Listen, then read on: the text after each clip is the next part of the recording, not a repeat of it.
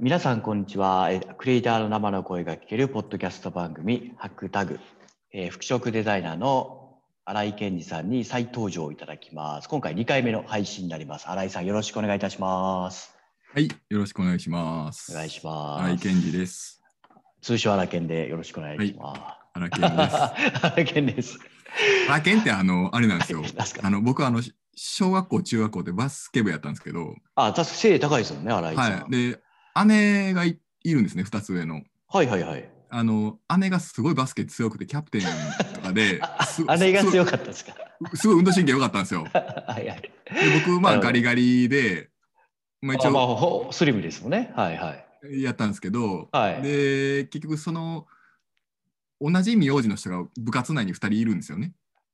え、それはその、女子あ女子2つ上の先輩に僕の姉がいたんで、はいはいはいはい。バスケ部の男子と女子がいてで僕が例えば中1の時中3に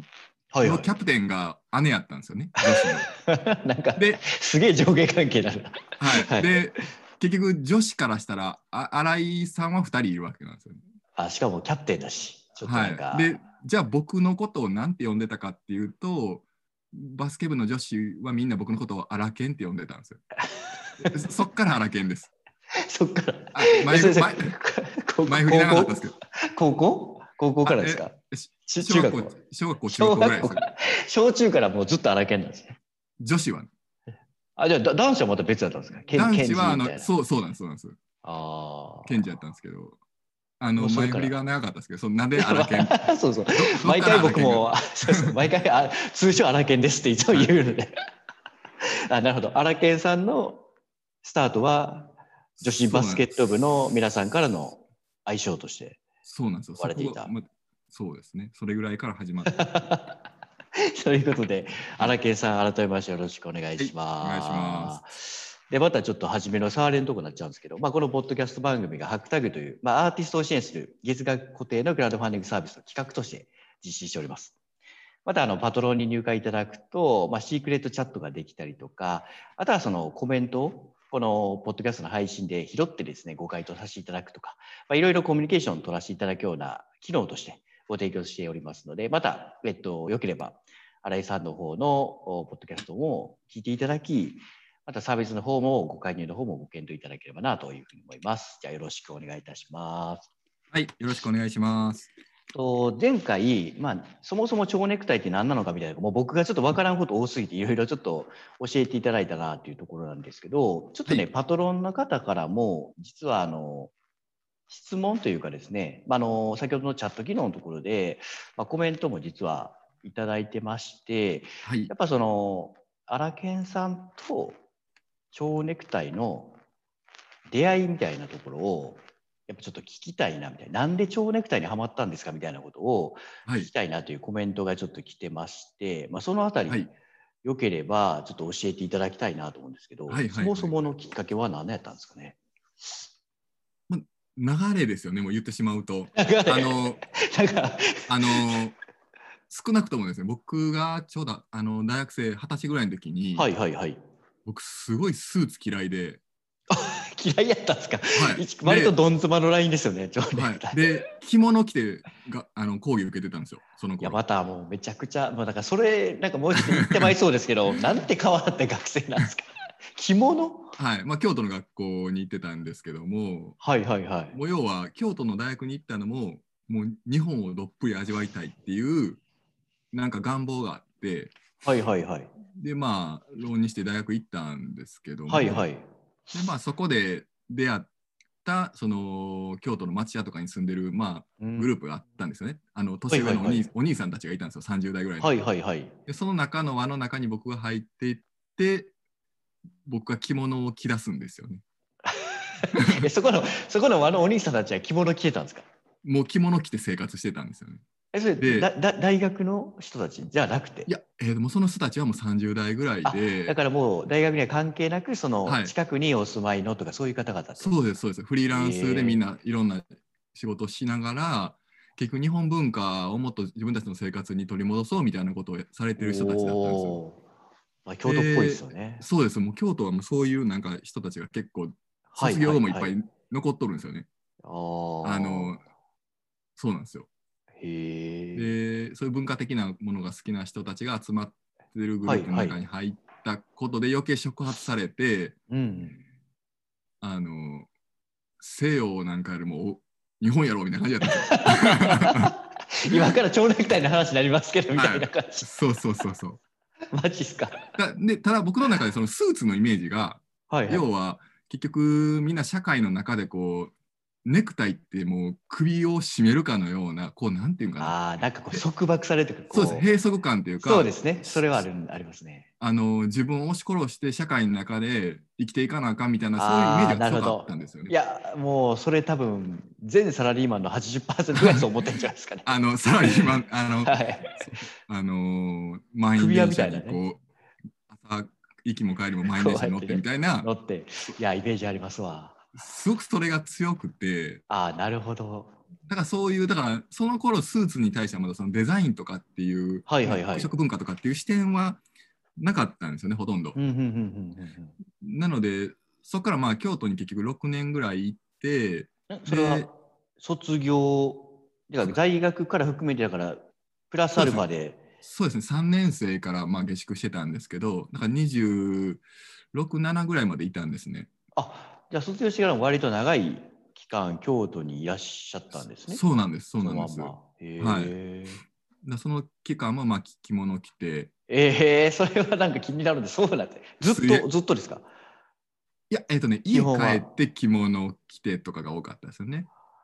で、ええまあでも自転車屋さんで働い たりあのす水泳のインストラクターやったりとかもいや、もうなんかも う、なんか個性がぶつかり合ってますね。そうそうです。でまああの芸能関係もそういう興味があって、へあのえ。和太鼓グループのアシスタントをしながら、まあ、和太鼓練習したりとかそれぞれあの、よよく有名な和太鼓で、こう、パフォーマンスをするような人たちってことですか和そ太うで鼓すグループねっていうのは。そうですそうです。へえで忍笛習ったりとかなんかいなんかそういう芸能関係もやりたかったんですよね。芸能って言ってもあれですよね。なんかタレントっていうよりかはあれですよね。文化芸術の芸そ能うですそうですよあねの。伝統芸能系とあー。あかーでなるほすねど、なるほど。なんか日本に関する何かクリエイティブなことをやりたいなと思ってへえ。京都にいたんですけど、はいはい。まあ、27ぐらいの時にもうこれんやっぱ無理やなっていや無 無無理というかなんかもあれみたいな。うちょっと煮詰まってしまったんですよ、ね そう確かに。す好きなことしてたんですけどはいはいそはい。の要はビジネスというか商売っていうとこまではいけなくてあまあ、趣味で楽しむことはできるけど、それをこう生きていく術にするにはなかなかちょっとこのそうそこに持っ答えてがき出なたかったみたいな。持っていきたかったあんですけど結局まああのその27歳ぐらいの時にーはいはい。うーんってなったんですよねで結局自分はやっぱりなデザインがしたいでクなるほどクリエクリエイティブなこはいとはをいやっていきたいし、はいはいデザインもしたいしっていうのはもうずっとあのもっと若い頃から思ってたんではいはいはい。でもどうやったらそっちに行けるかなっていうふうに考えた時に、はいはい。まあ、もう一回ちょっと服飾、まあ、デザインの中でもいろんなデザインあると思うんですけど、はい。まあ、とりあえずまあ興味ある中の一つの服飾のデザインの学校に一回ちょっと行き直してみようかなと思ったんですよね。お大学卒業して、京都のお住まいの期間があって、はい、そこからまた再、まあ、もう一回学習、勉強するっていうところで、服飾のデザイン学校に入られたっていう。そうなんですよ。っていうのはそのデザイン系のとこに一回就職とかしたかったんですけど結局ああいうとこってその専門職あーなんそうでですよね。確いかきなに。り行けないんですよね。確かにそうですよね。はい、販売員とか営業職はなれるかもしれないですけど、うん、やっぱりあーその専門職畑はやっぱり専門学校に行かなきゃいけないっていうふうになってで専門学校に入りな直るすほみたどいな。なんか業界に入りたいっていうか自分が作りたかったっていう感じなんですよね。そのそうで別すよ、にまあ販売員っていう選択肢じゃなくてつ作り手というかになりたかったっていうのがやっぱそうなりんですよよかったんだおーでまあいきなり自分でそのデザインして物売れないと思ったんで、まはあいはいはい。アパレルとかに入りたいでそのためには専門学校っていう順番やったんですけど、へえ。えー、と大阪に戻ってきます。ここはついに出てしまうんですね京都。あそうなんですそうなんです。で京都のみんなともお別れして浴衣もこう投げ捨てて 俺はもう次に行くっつって。 もう、もうかなりいろんな着物とか和道具とか全部もう、まあ、あげたり、処分したりしましたね。整理したんですね。すごい持ってましたから、着物。そうなんですね。まあめちゃそうめちでゃいすいと思ねう。はい。何年もまあ京都に、ね、残留されて着物とかのねそういう文化芸能体験されてたんでなんかそれはそれでなんか今めっちゃさらっといやちょっと違うなと思って次のステップに進むって今さらっといきましたけどなんか割と大きい決断がそこにあったような気がしたんですけど。まあでもあのーその、まあ、着物のデザインとかはいはい、あの着物の男用の帯をこう女性の帯をかあのリメイクして売ったりとかしてた頃があるんですけどその中その期間中に、あその京都にえっと京都大はいの、北に、えでだからその時のそのデザインとかクリエイティブなアイデアっていうのは別にやめたわけではなくてー、あ僕の中ではなるまだい一旦保留の状態なんですほど板森じゃあはいもしかしたらまたそういう方面もまたや 出りてまくするかももうしれないま。あもう必ずやります、おおなんかこれでもめっちゃ面白いですね。あはい、それはやっぱ原点にもう一回。あでもそうです確かあにの超ネクタイやめるとかじゃないですね。 じゃなくてあ違うんですよあの要はアイデザインが好きでアイデアがいっぱいあって、なるほど。でまあ、まずは蝶ネクタイっていうものに焦点を絞って今やってますけどなるほど。あのアイデアはいっぱいあるんでゆくゆく全部やりややるつもりです。なるほど。なんかはい今のはなんかめちゃめちゃ興味深いというか、はい、すごいなんか今後の展開があれですね。楽しみなお話ですよ ね。全然思うように進んでないんですけど時間ばかりが経ってでも、ああげさんって今おい、おいくつなんでしたっけ今39なんであもうすぐ40になるほど。ななんかりまちょすっと、ね。あれですよね、男としてのちょっとしたく区切りというか、なんか、ね、大台ですもんね、またね、40としても。そうなんですよでもあのさん30になる時もあの20代のうちは遊 遊んで30からはちゃんと生きるみたいなこと言ってたんですけどいやい今僕も、今も言う、自分も自分で言いましたけど、僕も同じです。喫茶10年経っ確かに確かてに。ど どんどん好き勝手やってるみたいな。確かに。でもなんかそれがなんか前向きになんか好転して、なんか新しいチャレンジにつながっておられるのなんかやっぱりすごいなと思いますし、なんかその、なんか今のなんかその新しい展開の話もなんかきっとそうなのかなと思うんですけど、はい結局なんかこう、超、まあちょっと蝶ネクタイの話、まあハマったきっかけは、はいえ、でもハマったあきっかそけうでです今ね、聞きままあ、した途っけ中でした今 ね。僕はなんか今途中でしたよね。あれあハマお大阪に そうそう、はい大阪ですよね。そっから帰忘れっててきてた。ふ服飾学校に来ました。そうですよね。はい。でそこでまあ服飾メンズファッションにまあはいいはいろいろ意識が強くなるんですよね。はい。引き出して、でその中にあのいろんなメンズの服のデザインとかのアイデアの中にはいはい。ネクタイとか蝶ネクタイのアイデアも出だすんですよね。それなんか課題とかだけで自分自身のアイデア、はいあのアイデアとして出てきたってことでがすね。あー学生の。頃に。なるほでそどういうあのスケッチっていうか自分でメモとかいっぱい取って、はいはいアイデア帳みたいな。でその辺でまあアイデアはポツポツとうんうんうん浮かんでってで、えー、と卒業してから、あの入った会社うん。はいはい。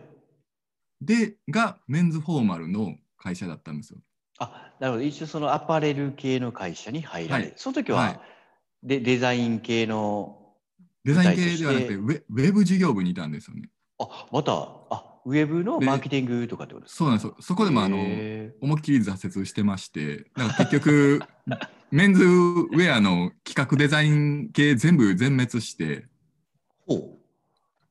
あのどこも採用されなかったんですよ。なるほ ど。はい、30歳全滅みたいな。ドーンと落ちますね、なかなか。で、まあ、アパレル業界のこの不振というかもうほとんどその大手アパレルでもデザイナー1人2人なんですよね年間あ採用だかめっちゃ狭きもんなんですら、ね。でかつメンズってなるともっと少なくてあそうかであなあいるうほど。おお兄系のお兄さん系のあのちょい悪系の募はいはい集ははい結構あったんですけど、僕いやそっちじゃないちょっ といやいや、ちょっとなんか僕、そっち取ったらなんかちゃちゃう感じするん ですよねって感じします。ってなるとみんなやっぱりそのセレクトショップとかそういうとこ集中するんですよね。ああ、なるほど、ね。しかもあの一次審査があの僕の苦手なデッサンっていうあデッサンとかさせさせられるんですかあであのデザイナーはみんな基本的に第一次へえ。審査あの書類審査がデッサンとかですよへえ、僕全然知らない業界ですね。もあ、うそうなんですか。いきなり一番苦手なもの食べろって言われたみたいな感じなんです僕にとってはやめてみたいな感ぼじ。僕デッサンとかしないんですよねあの頭でイメージしたものをえっ、と簡単にこうイラストみたいなって書くよりもそのものをそのままこう型みたいに作っていくんでああ、なるほど。あのちっちゃいスケッチみたいなのはするんですけどその人を描いてはいはいはい。服着せつけてみたいなデッサンはしないんで今も。なるほそうなんですど。それまをあ言わ何しれかるがゆえ、ちょっと。何しかその、まあ、そういう言い訳もありつつ結局入れ は入れなかったんですよ。なるほど。で苦労した時代があるんですね。はい、でインターンシップで行ってた会社がそのメンズフォーマルの会社で,、あ、なるほど。はい、でそこが、まあ、あの唯一拾ってくれはったんですよね。うーん。あのす今でもありがたいなと思いますね。あーこのまま開けへんかっていうことで。 そうですそうですただまあ、へーウェブ事業部で、まあ、メンズフォーマルの会社なんで、まあ、企画とかもちょっと参加できるよみたいな感じで言ってもらあっーなてるほど、なるほはいまあ、結局ちょこっとだけもやらせてもらったりはしたんですけど、ど。はいはい。でまああのーでもやっぱりそのもっと自分でデザインしたいっていうのがあって、ああ、それをもう本職というか、それを本業としてやりたかったわけですそうでね。はいはい。でそうなった時にあの今自分が持ってるアイデアで一番あのやりやすいこと自分で作れて、あのコストも少なめにできるっていうのがやっぱ蝶ネクタイやったんですよ。でもなんかいきなりでもで自分でできてコス,、まあ、コストはまあね面積がちっちゃいので確かになって感じがすスるんですスけーどツとかをいきなり自分で作って売るって大変じゃないですか多分。もまあ、それはちょちょっとものすごいなんか材料費がかかりそうな気しますそね。うですねでまあ一着作るのに何何日かかんねんみたいな話もあるしあーでそんなあの専門学校で行けて行って作れるようなもんじゃないんですよねスーツって。あそうなんですか。あ、 まあそうなんですか。メメンズファッションってまた全然あの紳士服ってまた全然その技術とかも違うんでへえ。そのレディースの服とかっていうのとはまたちょっと違うんで職人の世界なんではいはいはい、はい。。そうなんですすよね、ただまあネクタイ蝶ネクタイとかだったら、まあ、すできるかなと思ってあ、なんか割とじゃあ初めのきっかけはなんか蝶ネクタイがなんかこうビビビッときたとかななんていうんですかね。なんか運命的なっていうよりかもっと身近に自分が今本当に挑戦できるはい可能性のあるもの何かっていうのを考えた時に、まあ、蝶ネクタイって選択肢が見えてきたっていうのが結構割ときっかけってことそうですそうですああなるほどデザインデザインできるものの中で自分がまず始めれるもののそうなんですよ、ええだからあの着もさっき言った着物とかもあの5番目6番目ぐらいにま待ち構えてるんですけどいやいや5番目の5番なんですけど、いまだもうちょいいろいろあったんですね。あいろいろありますね、はいなるほど。なんかでも、すごくあれですよね。なんか僕はそういうデザインとかの人間ではないですけど、はい。なんか今聞き手として聞いたときに、なんか割と身近でいいなと思ったのが、はい。なんかこう、なんていうんですかね。なんかめちゃくちゃ運命じみた、うんうん。なんか、その、素晴らしい出会いもなんか素敵だなとは思いつつも、はい。なんか、なんかまあ聞いておられる方もいろんな方いらっしゃると思うので、なんかうんすごく身近な出会いからその自分の活路を見出せるようになったっていうのって、で、今もね、うんこういうふうにブランドを作られてやっておられるって、はい なんかそれはそれでなんかすっげえ勇気もらえるなっていう感じの、僕なんかすごいいい見つかり方だなっていう感じが今しましたね。 へえいまあやいや、い多分意外やったなと思いました。ああ、そうですか。だだだう ん第1話で言ったかもしれないですけど、はい。 僕なんかお親とかも、もうだからあー蝶ネクタイ1回ぐらいと思ってたんですよその蝶ネクタイの世界で生きてきたから蝶ネクタイっていうあーなんか勝手にちょっとイメージあったのあのでーそうかそうか。し、身内の結婚式とかお葬式とか全員蝶ネクタイみたい な。まあ荒井家は蝶ネクタイやからみたいな感じ結婚式はいいですけど、お葬式はやばいでしょうね。意味わかんないですね。確かにですねなんかあんまりイメージないですもんね 祝ってるやみたいな。蝶ネクタイって祝うってイメージの方が強いんですかやっぱりえーっと、そう、刑事ですね。長寿ではないですね。ああそこはやっぱあれなんですねネクタイの方が汎用的なんですねそうですね。ちょうん、あの海外の、えーっとお葬式とかは黒黒のネクタイはしないですけどね。あのダークダーク色っていうんですかね。はいはいはいはあいの真っ黒っていうのは基本的にあの日本だけだと思うんですけどねみんな真っ黒なのんかなんかあれですよね本当は黒いネクタイって書いてドレスなんですよねどっちかというとそうですねうんなんか黒のそのに関する捉え方って日本と西洋とやっぱ違っててへーあの西洋人からしたら結構違和感あるんですけど日本の場合はその日本の着物の時のあの喪服のなるほど文化もちょっと入ってて、ね、日そ本っれてほんで日本って本当曖昧なんですよ。おおなるほど、はい、でもうそのドレスコードっていうか、まあ、ルールも、はいはいはい。もうな流れるままにこう、くくねくねしながら、こう、なくんか、ねくね西くねくね西西洋を取り入れつつ、なんやかんやでやった感じの文化なんですよね。あ、そう、まあ、良くも悪くもですよね、そういう。はい、あ、そうそう、柔軟ではあると思うんですけどね。そうですよね。くねくね。いや、もうほんまくねくねですもんい。や、ちなみに、あの、皆さん伝わるんですけど、くねくねの時に、マジで新井さんも今、くねくねしてましたから ね。誰もわからんけど。誰もわからんけど。はいなるほどうん。だから、今、まあ、話いただいて、まあ、ハマったきっかけは割と身近なところで、ハマったっていうところからですもんね。そうですあのですよね、質問に戻っちゃうと。まあ、アイデアの一つとしてあっえでもまあ可能性はすごく感じましたね。あーのあやっやっていくうちにとかってことですかもうあのやろうと思った時にあ、なるほど。やっぱり、あのー普通の人は「え蝶ネクタイなんていつするの?」ってなると思うんですけそどうそうですよね。あのーやっぱり誰もしてないから可能性があるんですよね。おお、だからなんかいいですね。はいはいまあはい。めっちゃかっこつけて言うとそうなんですけいど。あや のいやいや、キラッとしましたね、今い。やネネクタイブランドってなんぼでもありますね。で結局どんな柄にするかみたいな、どんな素材使うかみたいな話で終わっちゃうんですけど、なるほど。で今ってもう柄とかデザインあの色味だけやったらもう別にプロじゃなくてもねうんうんうんうん。オーダーできちゃうぐらいなんでってなった時にやっぱりそうなんですよねだからえっ、と歴史歴史っていうかまあこれからの時代にどういうものがあったら面白いかっていう発想で考えた時にうん蝶ネクタイってあの別にフォーマルだけじゃなくてもいいと思うしうんうんあの首に人のその首周りをおしゃれする文化っていうのはまあ絶対なくならないしうんとかあとまあ人間って飽きる生き物やしだからはまあいはい。常にやっぱみんなね新しいものを求めてるしはいとはい、 かっはていい。う時にあのこういう変な人が一人ぐらいいてもいいんじゃないかなみた いな変なブランドがあってもいいかなと。なるほどな、なるほど。まあでもなんかすごく身近なところのきっかけからハマり、でもなんかあれですね、その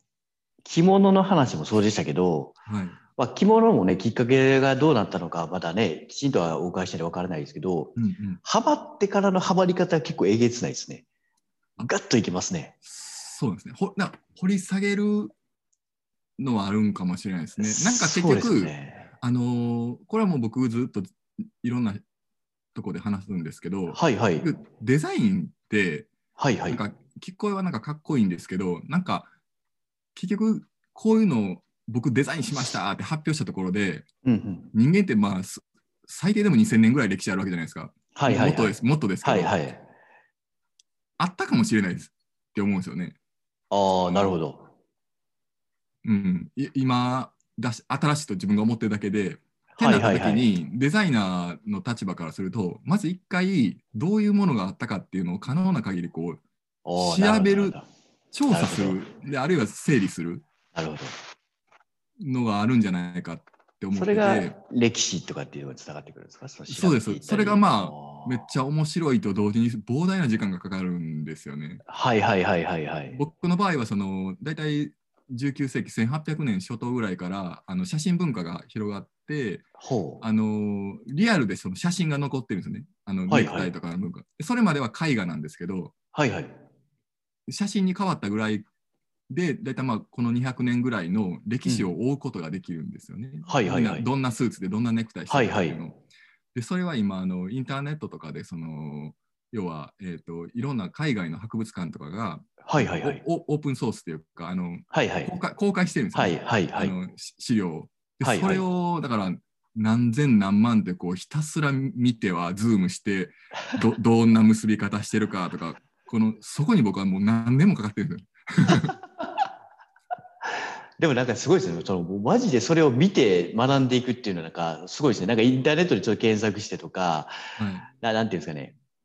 あの情報もまああるじゃないですか。でも、はいその画像を見に行くとか、 なんかズームしてそれを本当に見るとかって、やっぱなんかあれですね。あのこれあれですよ、いい意味でですけど、めっちゃ変わってはるなと思います、ね。だからあの先日もあのヤフオクでちょうど100年前のネクタイをまた落としたんですけど いやいやいやいや、その話めっちゃおもろいじゃないですか。めちゃ100めちゃ年前の。大体1900年代初頭のフランスのネクタイをちょっと手に入れたんですけ ど、いや、もう、もうなんめかわかわからない。めっちゃ感動です。マジですかえ、もう来てるんですか、それ。いや、もうあありますよ。もうよくぞ、よくぞ来てくれたって感じです、ね。いやいや、ちょっと探してる探してる。これ、もう絶対こう画像をね、今日誰なんで 見れないです標けど。本とかにしてますよ。もうすごい。いや、これ本当に全然皆さんにお伝えできない けど、なんか、なんかある種ホルマリン漬けみたいな感じで瓶みたいなのやってます。標標本ですよ。標本。標本。すげえ。なんかあれですね、その、新井さんの、なんか、秘蔵コレクションみたいな話はまた別に聞きたいですね。なんか、これ、手に入れたやつでもめっちゃ良かったとか、あなんかそういうのもなんかちょっと聞いてみたいですね。今、はいはい今のめっちゃおもろいですね。レッドオークションって、フランスの100年前のネクタイ、ー蝶ネクタイ。そうなんですよ。なんかね、アメリカの1900戦後のアメリカのやつは結構オークションでも日本の古着屋さんでも出てるんですけど、あなるほど。のフランス日本のフランスのアンティークショップとかだと、はい。 あのーフランスで仕入れてくるものの中に、はいはいたまに100年級のやつがあるんですよね。へへへそれ調べ、ど調べなきゃど、どんぐらいするんですかそれためっちゃ高いんですかあ、高くない、高くないですね。あ、もう高くないんですかあのこのいいところはあの需要がない んですよね。要はだからそういうみんなつけるんやったら欲しいけどもう割と古くなってるんでいやいやいやいや、だから僕ぐらいしか多分欲しい人おらんかめらちゃめちゃおもろいじゃないですか。あこ今回のもなんかいやい今回のも 40%, 40割引になって ましたね。やいや100年前のやつ40%割り引かれてるんではすかい、、でえ5、ー6000円で手に入れましマジですか、た。はいい、や、なんかそれはなんかすごい感じするんですけど、僕にとってはえもう美術館級とか何万円級なんですけどそうですよね。ただやっぱりその買い手はいないから 売り売り手側は安くせざるを得ないですよねだから僕は今のうちにもうどんどんそういういや、なんかそれで、なんかいいっすね。なんか資産を獲得してるみたいな感じ。世界中の そのネクタイ蝶ネクタイたちが僕のところに集まってくると思いますいや、これ今もう誰か聞いとった人はもうライバル現れるかもしれないですね、これ。 ポッドキャストで。いや、俺も買うみたいなんで、こう、競り合いだったらなんか値段が高くなるかもしれないです。ただでもあの普通の人はみんなどれが価値あるとか分かんないですよねあ、なるほど。はいまあなんか昔からの、もしかしたらブランドとか、なんかそういう何かが、そうですね良さがわからないと。あのどれどういうものが珍しいとかも分かんないと思うんですよね、えー、 ちょっと待ってくださいね。全然思ってたより話題が進行 せず、今の話でおもろすぎて、割との時間が 超絶いってしまうっていう。いや、忘れてたんですよ。忘れてない なので、ちょっと本当にも申し訳ない。本当はね、あの、ちょっとね、あの、今回、荒井さん、荒研さんの方で、はいネクタイのなんかリメイクチケットのプレミアムアイテムとかを、実はこう、はい今、パトロン限定の、ういんわゆる体験サービスとして、実は今出していただいてるんですね。で、これめちゃめちゃ面白いので、はいちょっとぜひね、皆さんにも改めてリメイクチケット、どんなことできるのかっていうのは、なんかちょっと実はめちゃめちゃ聞きたかったというか、紹介してほしかったんですけどい、ちょっと待ちましょう か。ちょっとごめんなさ い時間えだってもう20、えもうもうすぐだって20後半ですよね。完全に忘れて僕たのですよね。 そうなんですよ。僕はちょっとわわなんかなんか途中から全然話進行せえへん感じに、今更気づいてしまうっていうところで、ちょっと本当にちょっ申し訳ないですが、とオークションの話がなのでオークションの話がなかったですね。いやいや、オ ークションの話に行きます。むしろそれまた来来あ次回のなんか話やるのか、オークションの話ぜひしたいんはいでよろしくお願いします。き着物の話とかいらなかったかもしいや一応ルーツなんでルーれない。ツ。あはいはい。というところで、ちょっとすみませんね、今日はあの、お時間までいただいたのに、放送時間がオーバーするということで、ちょっと一回、あの、今回これでまた2回目の放送を終了させていただいて、また次回、配信予定、また12月ぐらいには、あの、させていただくので、まあ、その時にまた再び、あ今のちょっと喋り残しを回収していきたいなと思います。また、あとは皆さんからも、他のアーティストの人たちも全然参考にならないですよ ね。こんこのこれ話しそ聞 びいてれてるみたいなそ。うそうこれ聞いてどう生かしていいかわいいかわかんないですよね。いやもうただ僕が楽しいので、まあ、それでいいかなと思うんですけど、なの で、またよかったら、まあ、パトロンの皆さんからも、あの、追加でね、今日の話を聞いていただいて、またコメントとか、あの、シークレットチャットの機能の中でいただければ、また改めてちょっとコメントも、あの、またね、このポッドキャストの配信でやっていきたいなと思いますので、引き続きちょっと一緒に楽しんでいただければなというふうに思いますというところで、なんか途中で話を切ってしまう感じになりましたが、 えっと、ちょっと本日の回の あの放送の方はちょっと終了させていただきたいと思います。はい。あの、改めまして、新井さん、荒研さんの方がいいかな。荒研さん、ありがとうございました。はい、ありがとうございました。またよろしくお願いします。お願いいたします。